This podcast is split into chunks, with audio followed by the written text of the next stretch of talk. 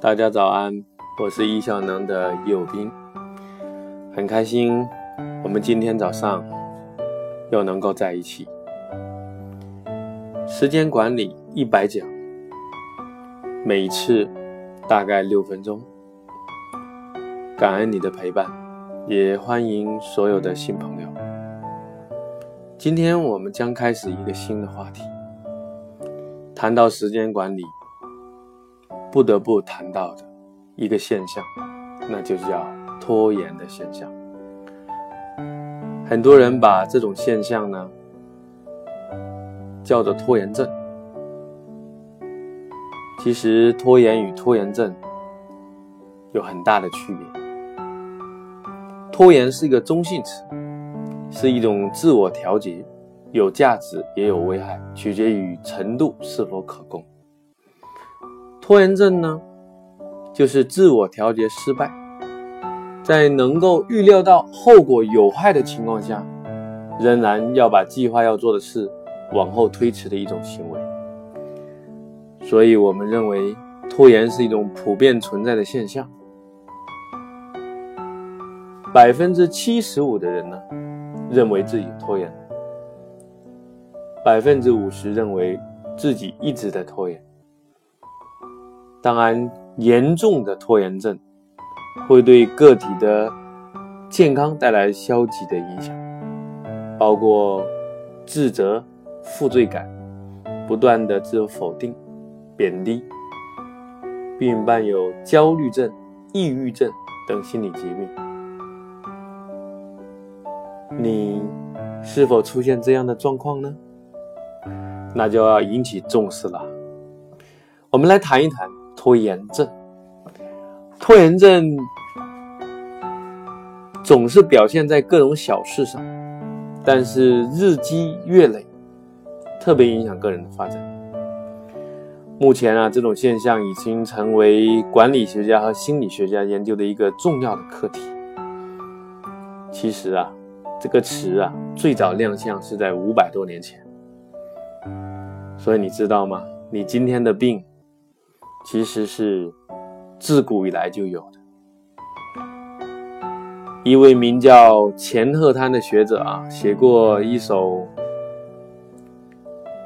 诗，叫《明日歌》，叫“明日复明日，明日何其多，我生待明日，万事成蹉跎。”圣经从希腊文翻译英文的过程当中。拖延更多被译为罪过。当然了，拖延症正式成为病症，虽然在医院里没有，不过国外的研究也不过一二十年。讲了这么多深奥的名词，我来举一个例子吧。比如说，今晚你又要开工了。从傍晚时分就开始酝酿感情，先吃一碟瓜子，一只鸡爪，三只巧克力派，喝了两杯酸奶，然后你回到房间，沐浴更衣，擦一遍爽肤水，擦两遍润肤露，再往房间里喷一点香水，泡一壶玫瑰花茶。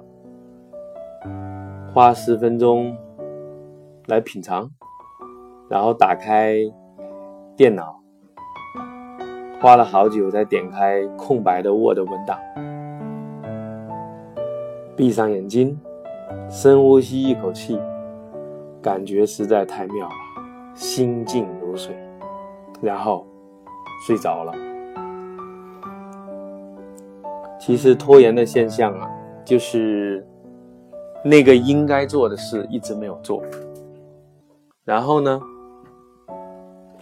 就一直做着各种小事，东搞西搞，然后时间越来越少，到最后，很多人只好压力越来越大，哭的把事情做完。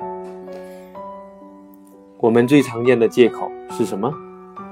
我就晚五分钟。削削铅笔，喝喝咖啡，不行就上上厕所，